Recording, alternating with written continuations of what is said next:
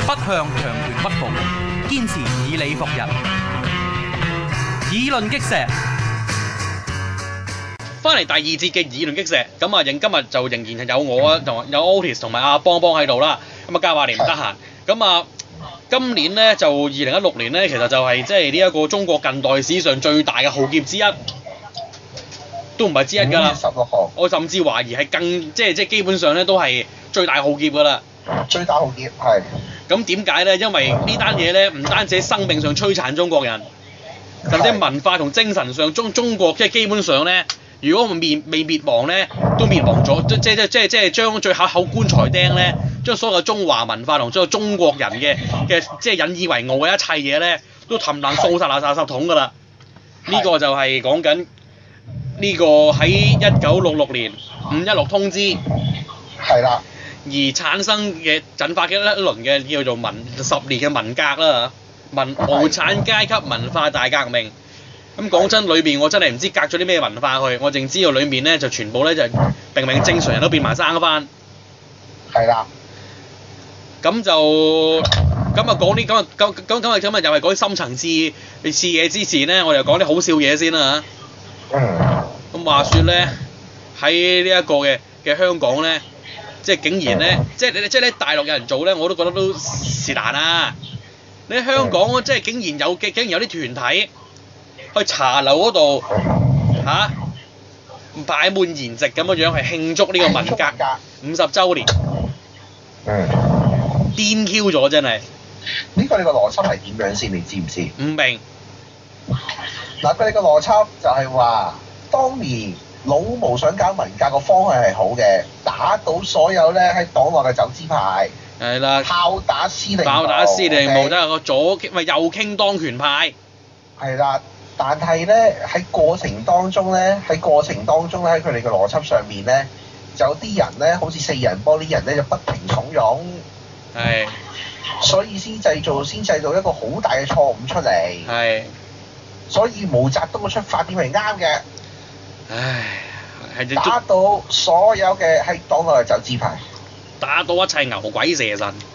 係啦，係啦，所以咧，佢哋個講法咧，睇你嘅，如果你係佢嘅，如果你佢佢哋呢啲咧，就係即係呢啲嘢真係有老母鐵粉嚟嘅呢啲，係啊，就想像唔到香港香港都有咯，咁唔出奇嘅。咁講真，佢哋呢啲人，老實講，老實講，佢寧願大家一齊窮，咁都唔好佢窮㗎，你富貴。係你要記住，有啲人咁諗嘅。係老毛嘅時候，大家一齊窮啊嘛。係大家一齊冇飯開。但係而家咧，見到咧，你啊見到你包心刺肚咧，佢啊食碗飯咧，佢一定條氣好唔順，係，呢個事實嚟嘅。嗯，係啊，佢梗係覺得老毛時代好，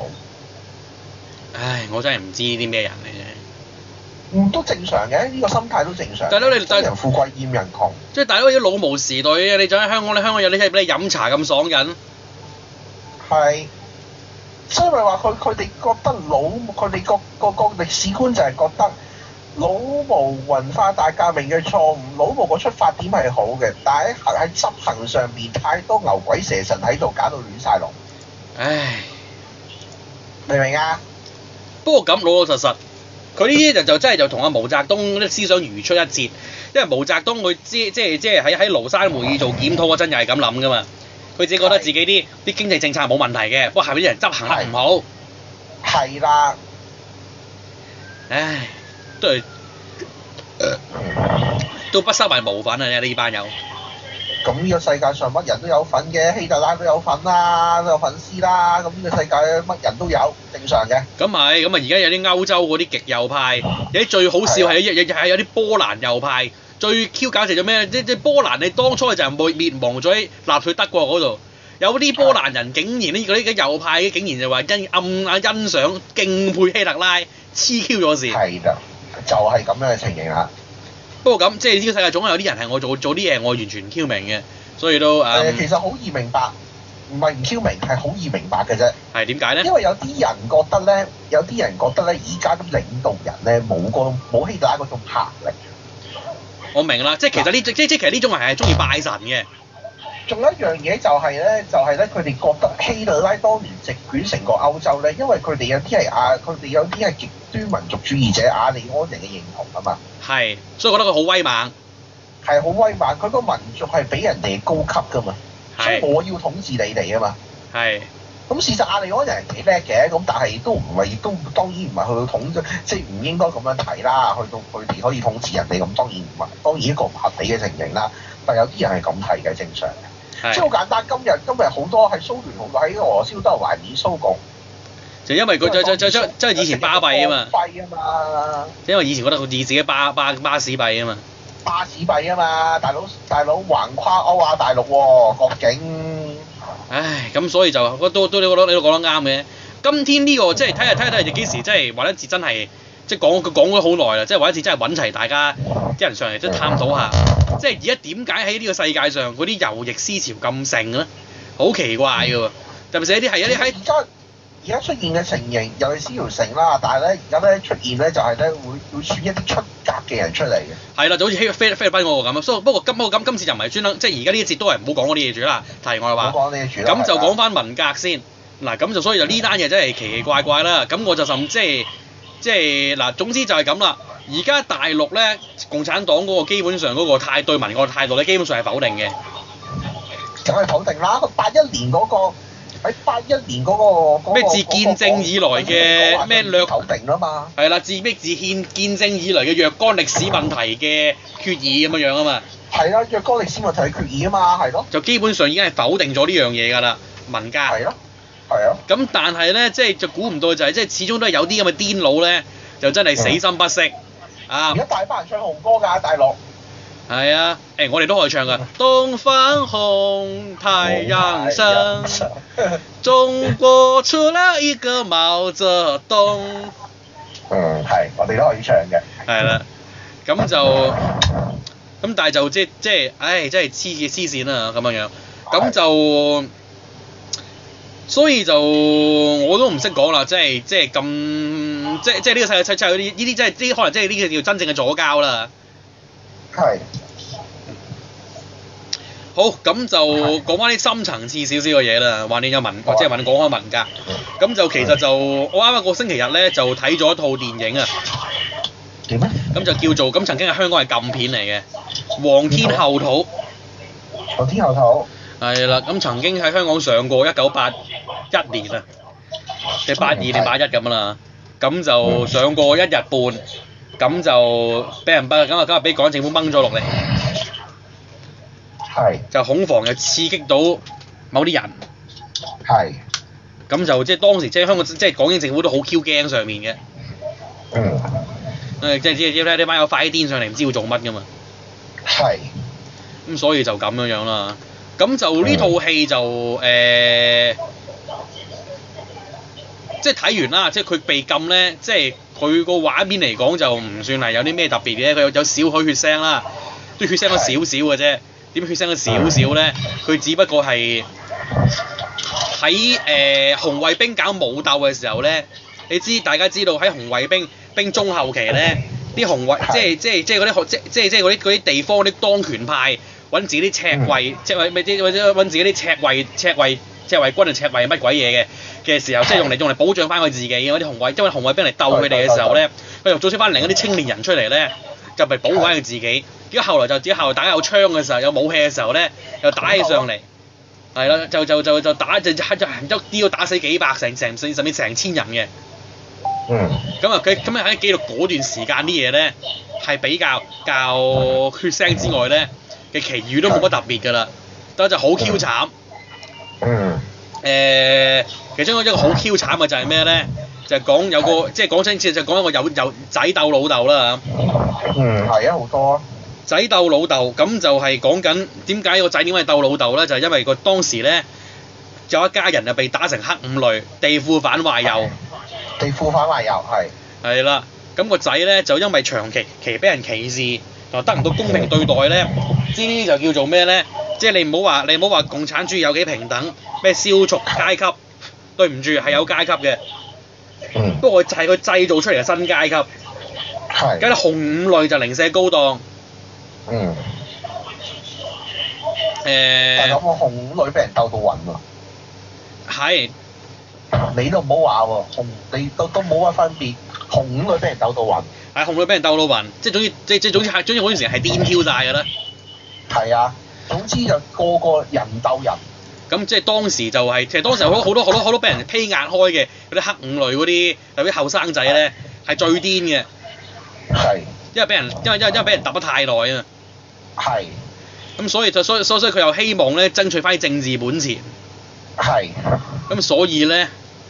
就咁樣樣啦。所以咧就呢班就最激係係係最挑積極嘅人嚟嘅係呢啲。係係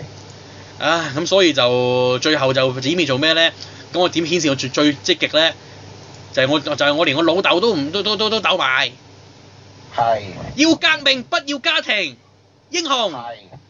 嗯，唉，所以真係睇睇到我觸目好啊睇到我睇到我觸目驚心啫。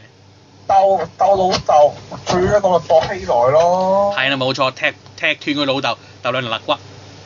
係啊。跟住你睇下李睿，李睿你睇下李睿個故事就知啦。李睿個女鬥翻個老豆，仲唔睬佢老豆添啦，唉，所以咧真係係咪？係啦，咁樣樣，咁就誒、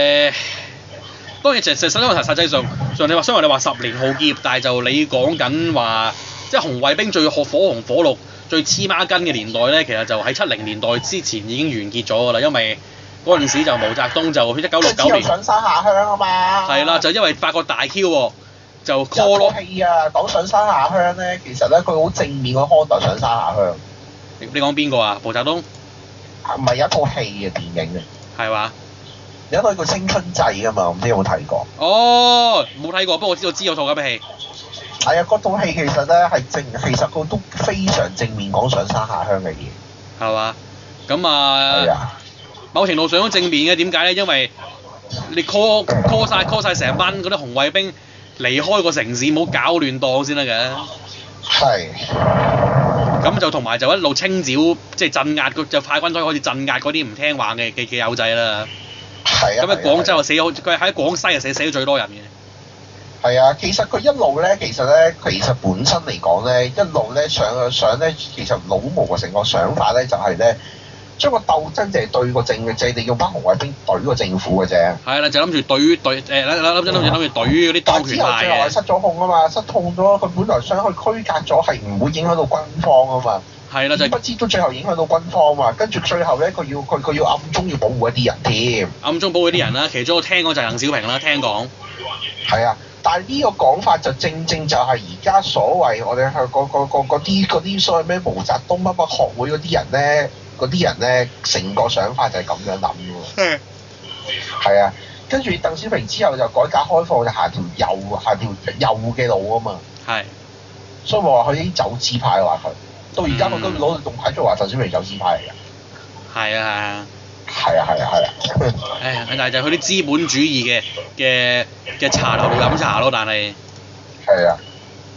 係不過算你有有有時候啲有啲友真係完全唔明佢諗乜嘢，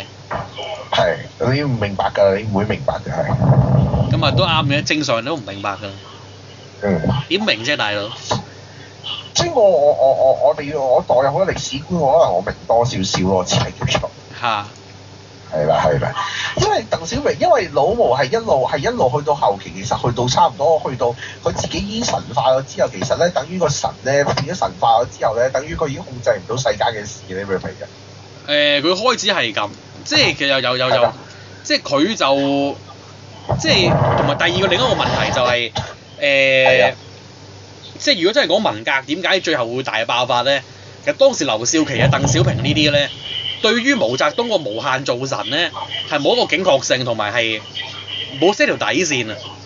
係啊，佢俾冇 set 條底線，佢俾毛係啊澤俾俾毛澤東鬥完一個又一個，咁毛澤東本身嗰個係一個大陰謀家嚟㗎嘛，咁啊係佢搞政治係一係係係係係，即係中中國近代都冇乜人叻得過佢㗎啦，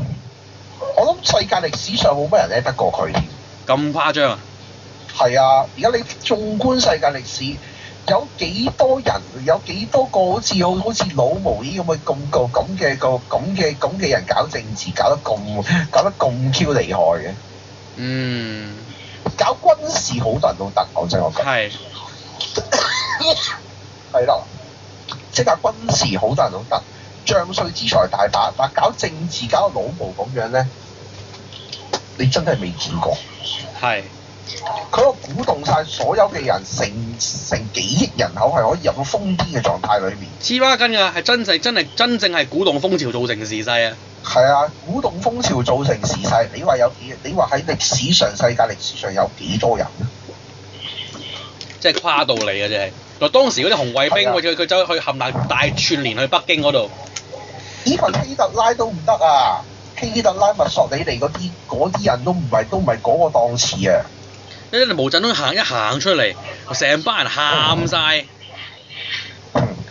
阿啊阿宋彬彬嗰單嘢，阿宋彬彬最後最後最後改個名叫宋耀武啊嘛，佢講一句耀武啫嘛，係，係啊，屌啊，即係呢啲咪做神咯，唉，真係要武嘅啫。係啊，阿宋永共個女啊嘛，唉，跟住就冇啦，冇鬥，跟住就已經，係啊武鬥係啊武鬥，唉，即係武嗰個鬥係武鬥嘅意思其實就係、就係、有啲人因為為咗保護自己咧，係就俾你做得緊咗啊嘛，鬥咗啊嘛，係咁啦，變咗咪武鬥咯，鬥虔誠啊，鬥咗啊嘛，係啊，宗教搶虔旗啊誠嘛，係搶紅旗啊，嗯，你所以咧真係係啊都好鬼陰公㗎係啊。真係好鬼慘啫，不過嗰時好似話咧，有人問無論路呢個文革死咗幾多人咧？我睇我反而咧睇，即係咧我今日聽人講，聽佢哋講咧，聽欣生佢哋講咧，阿李思念自己講啊嚇，八佬啊係，OK，係係死咗二百萬人度，係啊係啊係啊係啊，係啊係啊，係啊，不過咁二百幾萬人，不過咁有啲估計就唔止咁少嘅，嗯，我覺得呢個都 reasonable 嘅，係啦，咁但係不過咁即係死人咧，講真嗰嗯句都係其次。即係講翻最重要，今日我哋見到啲中國人點解咁鬼惡劣，係啊，其實就係因為文革所有嘅圍毒落咗嚟而家呢一度啊嘛，佢將中國呢一代嗰度。佢將中國所有嘅嘅嘅嘅嘅嘅所有嘅傳統嘅道德觀咧，全部都洗洗乾洗淨晒。係啊，因為佢批林批孔，佢係批林批孔仲要將所有香中國人所有嘅傳統文化、所有嘅美德一次過掃清噶嘛，係啊，唉，係啊，一次過掃清啊嘛。本來本來我哋中國本來中國人社會嘅秩序，君君臣臣父父子子全部有秩序噶嘛，係啊，但係你一下掃清咗佢喎，老豆仔鬥老豆喎。係啊，係啊，咁你諗下成個社會，所以到今日咧，中所以到今日中國人咧，你睇到個性格咧，非常自私啊，咁解啊，嗯，係啊，完全佢哋要同埋完全咧，佢哋咧係永遠咧行出嚟咧，就係、咧就係、要諗住鬥爭，因為佢唔知道自己幾時好似好似文革到俾人鬥啊嘛，係啦、同埋呢個問題就係、啊從此以後咧，就唔再相信有有有有有有有客觀真理啊嘛，鬥贏咗你就啱啊嘛，係鬥贏就啱啊嘛，因為因因因為老因為老毛就係利用人哋鬥贏咗佢自己嘅佢自己嘅政敵，佢就係神啊嘛，係啊。嗯。所以就即係我都唔知究竟可以即係可以點樣樣啦。尤其是而家基本上嗰個共產黨唔係真係做緊一嗯啲真係唔係真唔係唔係真係喺度修補緊嗰啲嘢。港黨做嘅嘢而家就係咧，希望咧文革咧變咗個歷史事件一樣，咁係就等呢代人，咁等呢代人全部死 Q 晒之後咧，就等於佢哋好似我哋講拿破崙咁樣，沙沙石石啊，成日都話係啦，咁變咗咁咁變咗得個港字就算啦，係係啦，咁我樣樣。都想咁嘅啫嘛，好，得呢節已經少少超時啦。有冇最後 remarks？冇 OK，再下一節再講。